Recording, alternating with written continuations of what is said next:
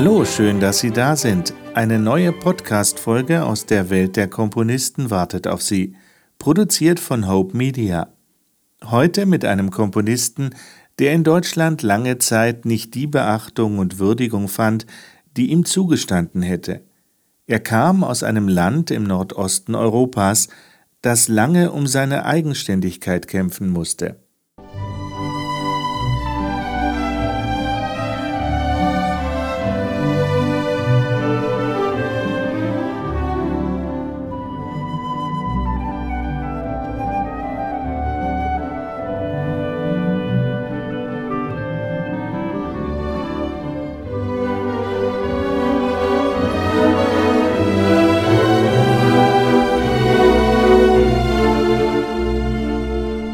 Zu seinen bekanntesten Melodien gehört sein Konzertwalzer Walz Trist, trauriger Walzer.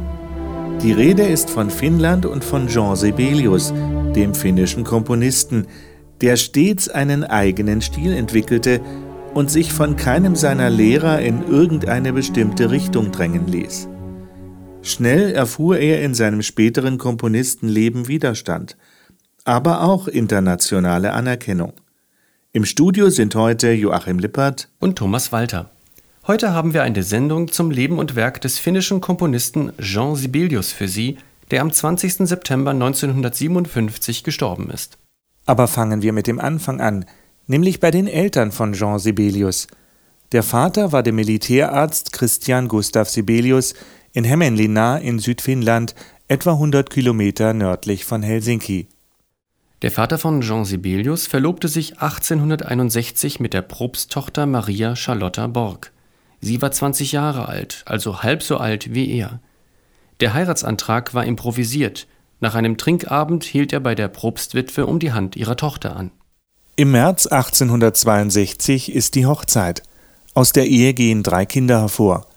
Das mittlere ist der zukünftige Komponist. Sein Geburtstag ist der 8. Dezember 1865. Der Taufname des Jungen ist Johann Christian Julius und er wird Janne gerufen. Als Janne zwei Jahre alt ist, stirbt der Vater an Typhus. Die Mutter ist zu dieser Zeit mit dem dritten Kind schwanger. Sie hat gerade mal zwölf Finnmark in der Tasche. Die drei Kinder wurden von der Mutter im Hause der Großmutter aufgezogen, wo auch eine Tante lebte. Sein musikalisches Interesse wurde früh geweckt. Als kleiner Junge pflegte Janne unter das Tafelklavier zu klettern – ein Tafelklavier, das ist eine besondere Form eines Hammerklavieres. Und er genoss es, wenn jemand auf diesem Klavier spielte. Er ließ die Musik über sich hinströmen und assoziierte in Gedanken bestimmte Melodien mit bestimmten Streifen des Flickenteppichs, den er vor sich sah. Das gibt es öfter, dass Menschen Töne mit Farben assoziieren. Synästhesie nennt sich diese Eigenschaft als Erwachsener hat Sibelius in vielen Zusammenhängen beschrieben, wie er die wechselseitige Beziehung zwischen Tonarten und Farben empfand. Der Musikkritiker Karl Flodin berichtet über sein erstes Zusammentreffen mit dem Musikstudenten Jean Sibelius. Ehe man sich's versah, jonglierte Sibelius mit Tönen und Farben, als seien sie bunte Glaskugeln, ließ die Farben klingen und die Töne brennen, so dass A-Dur blau und C-Dur rot wurden, F-Dur grün und D-Dur gelb, so ungefähr. Schon mit fünf Jahren saß Janne am Klavier und entlockte der Tastatur Tonfolgen und Akkorde. Klavierunterricht erhielt er später bei seiner Tante. Die hatte kein Verständnis für Jannes besondere Veranlagung und für seine Fantasiewelt. Bei jedem falschen Akkord bekam er immer etwas mit der Stricknadel auf die Finger. Nicht die besten Voraussetzungen für einen guten Klavierunterricht. Der Unterricht wurde bald abgebrochen. Jahre später nennt Sibelius einen anderen Grund, warum er den Klavierunterricht aufgab. Als ich Kind war, hatten wir ein Tafelklavier zu Hause, das eine Dreivierteltonstufe zu niedrig gestimmt war. Das war meine ganze Welt, und als wir ein neues Klavier anschafften, das normal gestimmt war, stürzte für mich alles zusammen und ich ging zur Geige über. Daraus lässt sich ohne weiteres schließen, dass Jean Sibelius das absolute Gehör hatte – er hatte seine Tonwelt nach dem alten, falsch gestimmten Tafelklavier aufgebaut, und nun auf dem neuen Klavier klang alles anders, als er es sich vorgestellt hatte.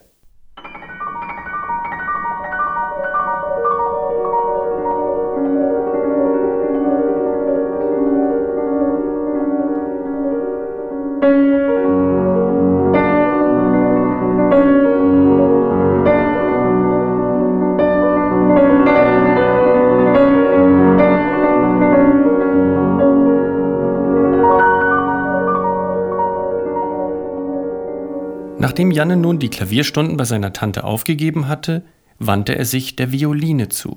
Mit 14 Jahren bekommt Sibelius seine erste Violine geschenkt. Der Kapellmeister des Ortes gab ihm Geigenstunden und Janne konzentrierte sich die folgenden zehn Jahre darauf, ein großer Geigenvirtuose zu werden. Sibelius beschäftigte sich mit Musiktheorie und Kompositionslehre. Er wollte die Musik zu seinem Beruf machen. Damit war aber, wie so oft auch bei anderen Komponisten, seine Familie nicht einverstanden.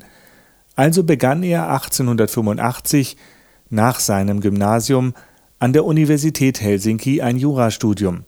Sibelius war 20 Jahre alt. Parallel dazu schrieb er sich bei der Musikakademie in Helsinki ein, um Violine und Kompositionslehre zu studieren. Allerdings legte er in Jura, also in den Rechtswissenschaften, keine einzige Prüfung ab. Nach nur zwei Semestern Jura gab er auf und widmete sich ganz der Musik.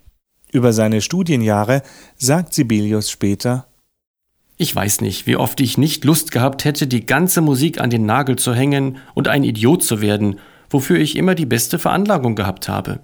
Aber es lag in mir, das mit dem Komponieren. Eine Frage haben wir noch nicht angesprochen.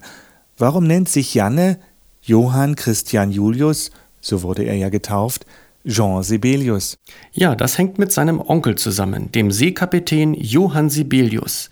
Der wurde im Familienkreis auch Janne genannt. Er starb ein Jahr vor Jeans Geburt an Gelbfieber. Nach diesem Onkel wurde Jean Sibelius ebenfalls Janne genannt.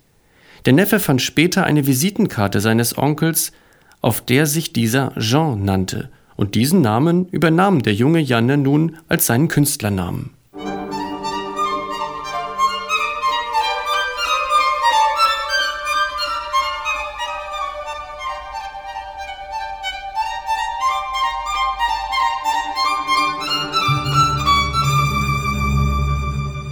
Obwohl das Klavier nicht Sibelius Lieblingsinstrument war, komponierte er im Lauf seines Lebens über 150 Klavierstücke, der größte Teil mit Opusnummern versehen. Er fertigte aber auch ein paar Dutzend Bearbeitungen seiner Orchesterwerke für Klavier an. Pianisten von Weltruhm, wie zum Beispiel Glenn Gould, rühmten den eigenwilligen Kompositionsstil. Glenn Gould meinte, Sibelius hat nie gegen die typischen Eigenschaften des Klaviers geschrieben. In seiner Klaviermusik ist alles praktisch, alles klingt aber nach eigenen Regeln. Sibelius besaß beachtliche pianistische Fähigkeiten. Er beeindruckte seine Zuhörer mit faszinierenden Improvisationen. Sibelius schätzte seine Klavierstücke sehr, auch wenn sie in Vergessenheit gerieten. Deswegen ist es bemerkenswert, wie sich der norwegische Pianist Leif Uwe Ansnes um die Klaviermusik von Jean Sibelius bemüht hat. Er hat es geschafft, sie wieder aus der Versenkung zu holen.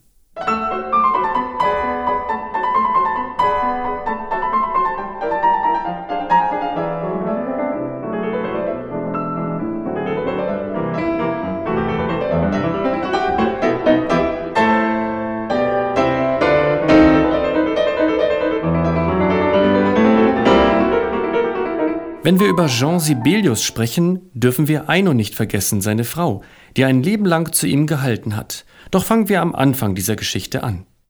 Jean Sibelius freundete sich mit der Familie Jernefeld an. Der Bruder seiner späteren Frau brachte Janne mit nach Haus. Und die erste Begegnung mit Eino verlief wohl folgendermaßen. Eino betrat den Salon und wollte eine Pantomime improvisieren – Ihr Bruder sollte sie musikalisch begleiten. Doch kaum hatte sie diesen Raum betreten, fiel ihr Blick auf den jungen Mann, den ihr Bruder mitgebracht hatte. Ihr fiel die Intensität im Blick dieses jungen Mannes auf, ein seltsamer, aquamarinblauer Glanz in seinen Augen mit einer fast hypnotischen Wirkung. Wie versteinert blieb Eino stehen und war unfähig, die Pantomime fertig zu spielen. Später äußert sich Sibelius Ich dachte dich zu küssen, aber ich fürchtete, dies würde dann das letzte Mal sein, dass ich dich besuchte.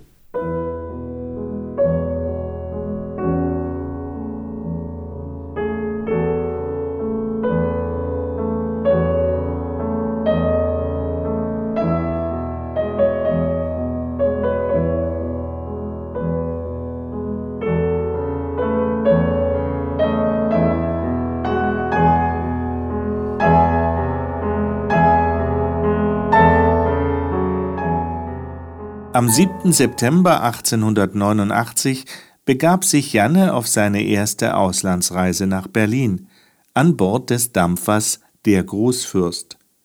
Eino Jernefeld war zum Kai gekommen, aber Sibelius tat so, als sähe er sie nicht. In Berlin angekommen, schildert Sibelius die Großstadtatmosphäre. Bis auf weiteres ist es mir hier unmöglich zu komponieren, denn die Berliner Gassenjungen scheinen Virtuosen im Pfeifen zu sein. Und ihre gemeinen Melodien dringen überall hinein. Doch jetzt habe ich mich ziemlich daran gewöhnt. In die Arbeit bin ich noch nicht richtig hineingekommen. So vieles ist hier neu für mich. Ich starre nur mit offenem Mund. Es wird noch eine Weile brauchen, bis es sich gesetzt hat. Ende September hatte Sibelius seine erste Lektion bei seinem neuen Kompositionslehrer Albert Becker. Über diese Begegnung war er sogleich deprimiert. Sibelius schreibt, Als er mein Quartett sah, hätte er beinahe einen Schlaganfall bekommen. Besonders konnte er sich nicht genug darüber wundern, dass ich abwechselnd den Dur- und den Molldreiklang desselben Grundtones benutzte.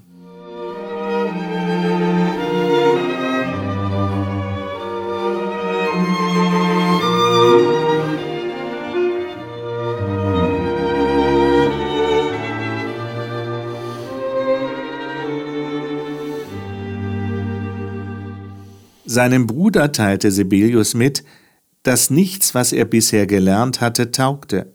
Im Alter von 24 Jahren sah er sich vor die bittere Tatsache gestellt, dass er, so die Ansicht einer berühmten deutschen Autorität, vom musikalischen ABC nichts verstand.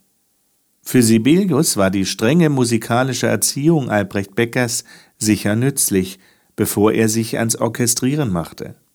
Insbesondere lernte Sibelius viel über die Kompositionstechnik und über den Kontrapunkt. Ich finde es immer interessant, im Werkverzeichnis eines Komponisten zu schauen, was war Opus 1. Im Falle von Sibelius sind das fünf Weihnachtslieder für Klavier und Sologesang. Diese Weihnachtslieder begleiten auch heute noch viele Finnen durch die Weihnachtszeit. Ich möchte hier kurz Opus 1 Nummer 3 in einer Version für Chor anspielen. Der Mörkner üte, Jojauto ilta, draußen wird es dunkel. Ursprünglich waren alle Weihnachtslieder auf Schwedisch, aber es folgte bald eine finnische Textversion. Fertiggestellt wurde das Lied Draußen wird es dunkel 1897. Hier der deutsche Text. Draußen wird es dunkel und das Sausen des Windes fährt über die dunklen Täler. Die Nacht fällt herein über die Häuser der Armen und über die stolzen Säle der Reichen. Wo ist das Licht? Wo ist das Licht, das uns tröstet? Die ewigen Sterne strahlen klar herunter in das Dunkel der Täler. Vom festlichen Licht breitet sich ein glänzender Schein aus.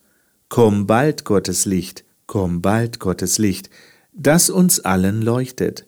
Alles Dunkle leuchtet für den Herrn Christus, der kam, um die Welt zu erleuchten.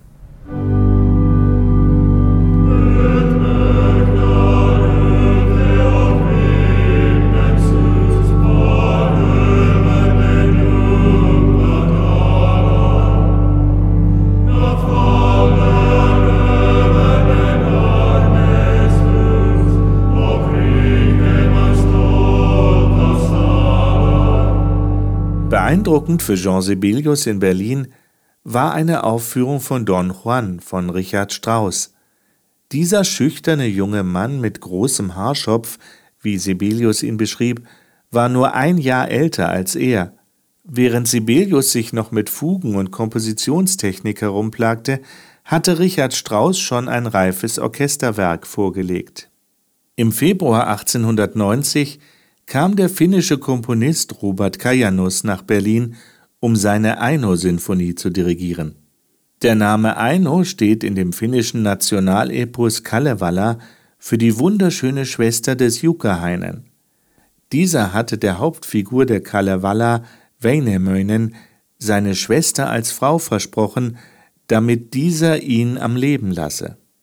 Als Aino sieht, wie uralt Väinämöinen ist, springt sie verzweifelt in einen See, wo Venemöinen sie mit einem Zaubernetz herausfischt. Doch sie wird in einen kleinen Fisch verwandelt.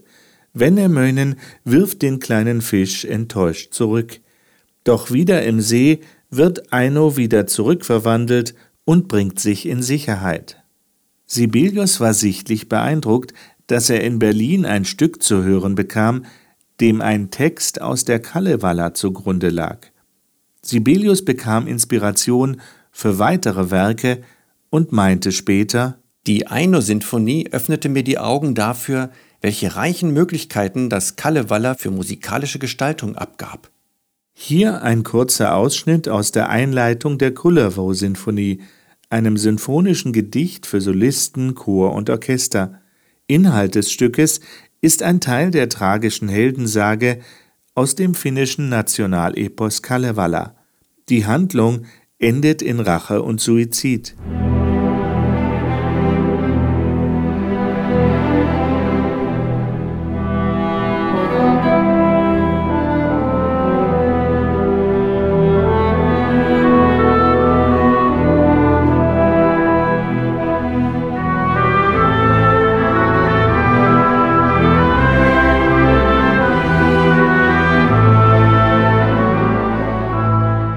Die ersten Ideen zu seiner Kullervo-Sinfonie hatte Sibelius in den Wäldern Wiens. Er begann in seiner Studentenbude in Wien zu komponieren. Bevor Sibelius im Herbst 1890 nach Wien fuhr, um zu studieren, war etwas Entscheidendes passiert in seinem Verhältnis zu Eino Jernefeld. Im Sommer 1890 reiste Sibelius nach Mittelfinnland, wo die Familie Jernefeld ihre Sommer verbrachte. Ein heftiger Auguststurm war der Grund, dass Sibelius sich verspätete. Er kam erst an dem Tag an, als Aino wieder zurück nach Hause nach Vasa fahren wollte. Sie hatte bereits im Zug Platz genommen, als sie Jean Sibelius aus einem anderen Waggon aussteigen sah. Später trafen die beiden sich in Vasa, wo Jean Sibelius wieder bei den Brüdern eingeladen war. Aber das Verhältnis zwischen Aino und Sibelius hatte sich abgekühlt, und es war von einer Episode mit einer Betsy Lerche die Rede. Nun sollte Musik gemacht werden, Jean Sibelius sollte Geige spielen und Aino ihn am Klavier begleiten. Aber die Brüder fürchteten, dass das Zusammensein von Jean Sibelius und Aino Aino neuen Liebeskummer bereiten würde. Sibelius beschreibt später seine Eindrücke von seinem Besuch in Vasa. Als ich aus Vasa abreiste, und ihr alle auf dem Bahnhof wart, da flüsterte ich, wie du dich erinnerst, deinem Bruder Amas etwas zu. Er würde es dir nicht übermitteln, sagte er. Er sollte dir aber sagen, dass ich dir für die musikalische Begleitung danke. Dein Bruder Amas sagte, dass er dir das nicht sagen werde, damit du nicht an mich denken würdest. Da hörte ich zum ersten Mal, dass du mich nicht vergessen hast. Ich fuhr in einer so eigenartigen Stimmung von Vasa fort, halb Idiot, halb Komponist. Als ich am letzten Nachmittag von meinem Mansardenzimmer herabkam und dich auf dem Flur sah, hattest du Tränen in den Augen. Ich liebte dich da schon, wenn auch auf eine so wunderliche Weise. Ich hätte es für Millionen nicht sagen können. Einen Monat später konnte er es sagen, in Helsinki. Jean Sibelius traf Aino auf einem Musikabend des Institutes. Nach dem Konzert begleitete er sie nach Hause und vor ihrer Haustür machte er ihr einen Heiratsantrag, und ihre Antwort lautete Ja. Als ich dich dann in meinen Armen hielt, fand ich, du warst meine Seele, so wie sie sein sollte.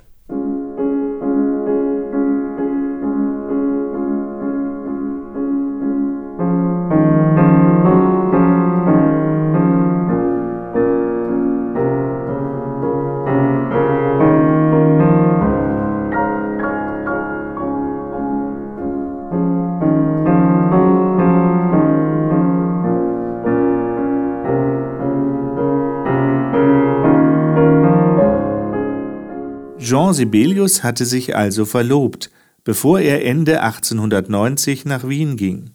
In seiner Verlobungszeit schrieb Jean Sibelius seiner Aino viele Briefe. Er schrieb auf Schwedisch, sie antwortete auf Finnisch. Wien ist ein Ort ganz nach meinem Geschmack. Alles ist so freundlich und groß, hell und klar. Diese Luft macht mich verrückt. Walzer schwirren mir im Kopf herum, und alle sind sie wie von Schubert. Bei der Auswahl der Lehrer war es nicht so einfach. Johannes Brahms nahm keine Schüler mehr an, und Anton Bruckner war gerade aus dem akademischen Dienst ausgeschieden. Mit einem Empfehlungsschreiben ging Sibelius immer wieder zu der Wohnung des Komponisten Karl Goldmark, der seinerzeit Weltruhm genoss.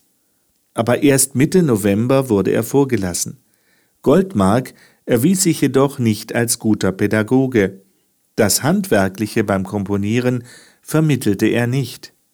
Sibelius besorgte sich noch ein zweites Empfehlungsschreiben und meldete sich beim Komponisten Robert Fuchs an, der viele berühmte Schüler hatte. Sibelius meinte selbst, ich fand, ich brauche eine strengere, auf die Sache gerichtete Unterweisung, als Goldmark sie geben kann. Fuchs ist ein routinierter Instrumentierer und er hat auch als Komponist eine glückliche Hand. Die ersten Versuche seiner Kullervo-Sinfonie fand Fuchs barbarisch und roh, worauf Sibelius entgegnete, Dann bin ich eben ein Barbar. Schließlich verbrannte er in seiner Studentenbude seine Entwürfe, die ihm in der Komposition zu deutsch erschienen. In Wien besuchte Sibelius die Abonnementkonzerte der Wiener Philharmoniker. Dort hörte er Bruckners dritte Sinfonie, die ihn beeindruckte und beeinflusste.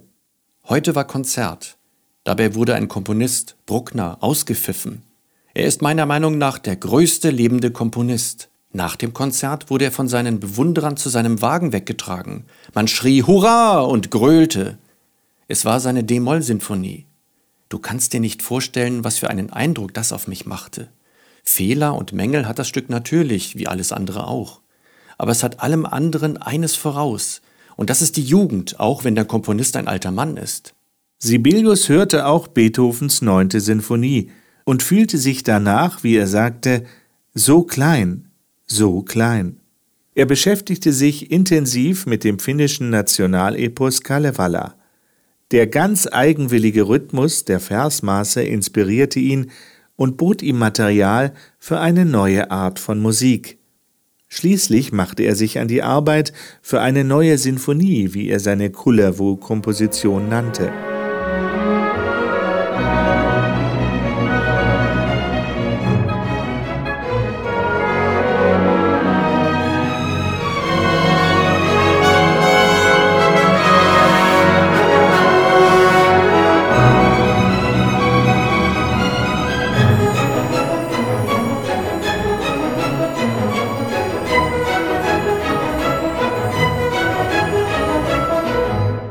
Seiner Verlobten Eino schreibt Sibelius, er habe mindestens 50 Themenversuche verworfen.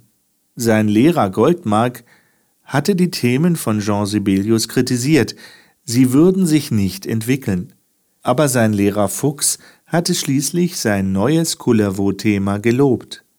Im Sommer 1891 verlässt Sibelius Wien, um sich Melodie und Rhythmus alter Runensänger aufzuschreiben.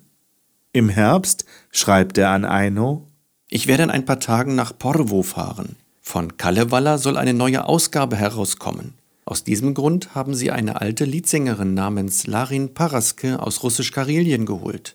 Es wird herrlich sein, sie zu hören. Sie hat schon 1500 Verse gesungen. Das finnische Nationalepos Kalevala wurde von dem finnischen Schriftsteller und Sprachforscher Elias Lönnroth zusammengefasst. Sie beruht auf uralter mündlicher Überlieferung der sogenannten Runensänger. Lönnruth fügte die Verse zusammen und stellte die Einzellieder, die er auf seinen Reisen aufgezeichnet hatte, in einen Zusammenhang. Einige Verse sind wörtlich aus den Aufzeichnungen übernommen, andere geringfügig bearbeitet und sehr wenige frei erfunden. Der Standardtext besteht aus knapp 23.000 Versen in 50 Gesängen.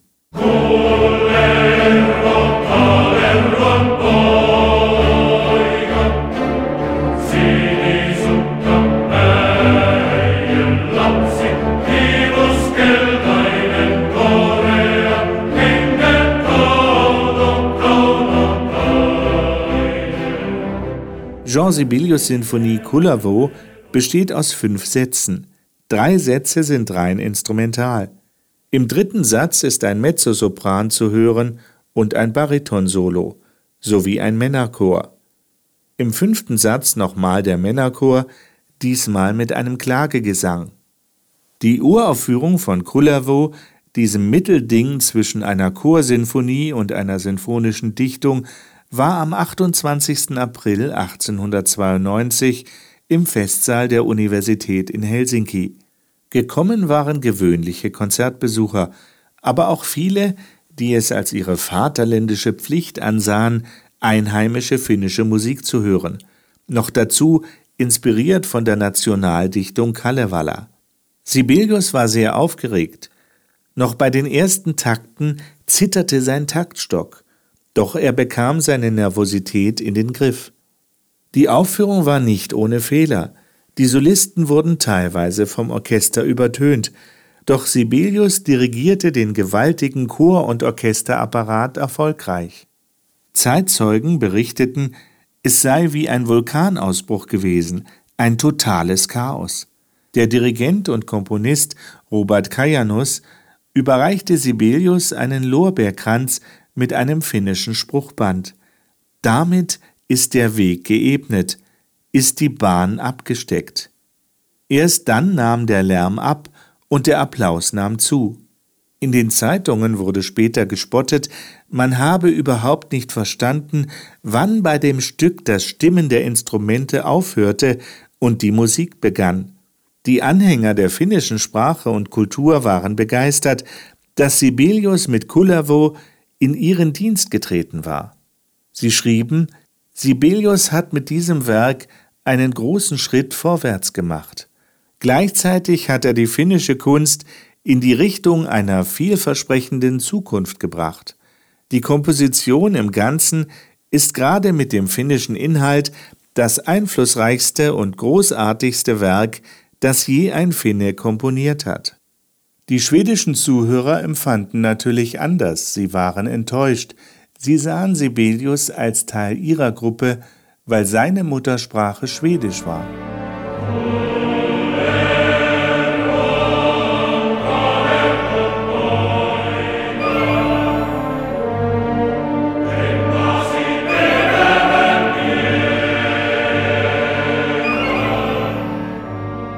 Die Kullervo-Sinfonie führte Jean Sibelius ein Jahr darauf noch dreimal in Helsinki auf. Dann zog er sein Werk zurück und erlaubte keine weitere Aufführung Zeit seines Lebens.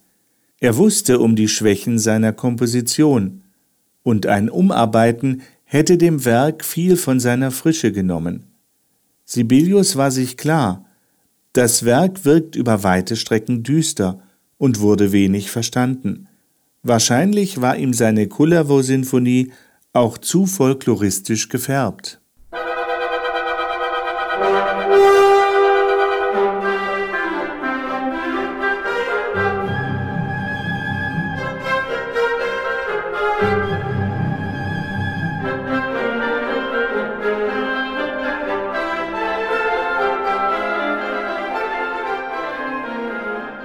1892 war nicht nur das Jahr der Uraufführung seiner Kullervo-Sinfonie, sondern auch das Jahr der Hochzeit von Eino und Jean. Anfang Juni 1892 gaben sich die beiden im Kreis der Familie Jernefeld das Jawort. Jean Sibelius Mutter hatte eine schlechte Gesundheit und konnte nicht kommen. Aber seine Geschwister Linda und Christian waren anwesend. Jean erhoffte sich durch die Heirat eine Verbesserung seiner wirtschaftlichen Situation. Man sagt ja immer, heiraten sei des Künstlers Ruin, aber mit mir ist das umgekehrt. So sagte Jean Sibelius. Vielleicht konnte Eino wirklich besser mit Geld umgehen als er, denn während seiner Studienjahre und auch später war er immer sehr verschwenderisch. Wenn wir im Frühling heiraten, fahren wir im Sommer nach Karelien, nicht wahr? Das hatte Sibelius seiner Braut im Februar vorgeschlagen. Aber im Frühling hatte er nicht einmal Geld für das tägliche Leben. Er lebte ständig auf Pump und unterschrieb Wechsel. Doch um seine Hochzeitsreise zu finanzieren, hatte er eine blendende Idee. Er wollte alte Lieder sammeln, alte Melodien, wie sie auf dem Lande noch traditionell gesungen wurden. Und er wandte sich mit dieser Bitte an die Universität. An das hochwürdige akademische Konsistorium. In der Absicht, diesen Sommer nach Karelien, beidseits der Grenze, zu Liedersängern zu reisen, um mich mit ihren Melodien und ihrer Vortragsweise bekannt zu machen, erlaube ich mir, von dem hochwürdigen akademischen Konsistorium zu diesem Zweck ergebenst um ein Reisegeld in Höhe von 400 Finnmark zu bitten. Meine Absicht ist, von Anfang Juni bis Ende August unterwegs zu sein. Helsinki, den 24. Mai 1892. Mit vorzüglicher Hochachtung Jean Sibelius. Das Konsistorium erfüllte die Bitte von Jean Sibelius. Er bekam die 400 Finnmark und von dem Präsidenten der finnischen Literaturgesellschaft erhielt Sibelius eine Liste mit Liedsängern, die er besuchen sollte.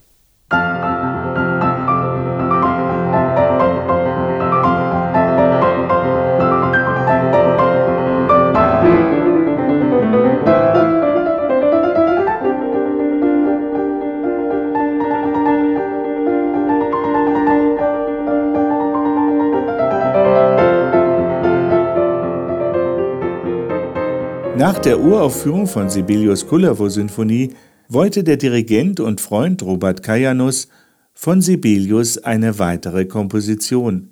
Er bat um ein kleines Orchesterstück, das leichter aufzuführen wäre. Im Dezember vollendete Sibelius seine Tondichtung Ensorga, ein Märchen. Das Stück hatte eine ganz andere Wirkung als die Kullervo-Sinfonie. Man wunderte sich, worum es bei diesem Stück eigentlich geht. Und Sibelius selbst hat das nie so richtig aufgeklärt. Er meinte, Entsorger ist psychologisch eines meiner allertiefsten Werke. Ich könnte fast sagen, dass es meine ganze Jugend beinhaltet. Es ist Ausdruck eines gewissen Seelenzustands. Zu der Zeit, als ich Entsorger komponierte, musste ich viel Schreckliches erleben. In keinem anderen Werk habe ich mich so total geöffnet wie in diesem. Alle Interpretationen des Werkes kommen mir auch deshalb ganz fremd vor. Ensorga war jedenfalls nicht das leichte Orchesterstück, das eigentlich als Zugabe gedacht war. Nachdem Kritiker es aber mehrmals gehört hatten, meinten sie, es sei von unvergleichlicher Schönheit.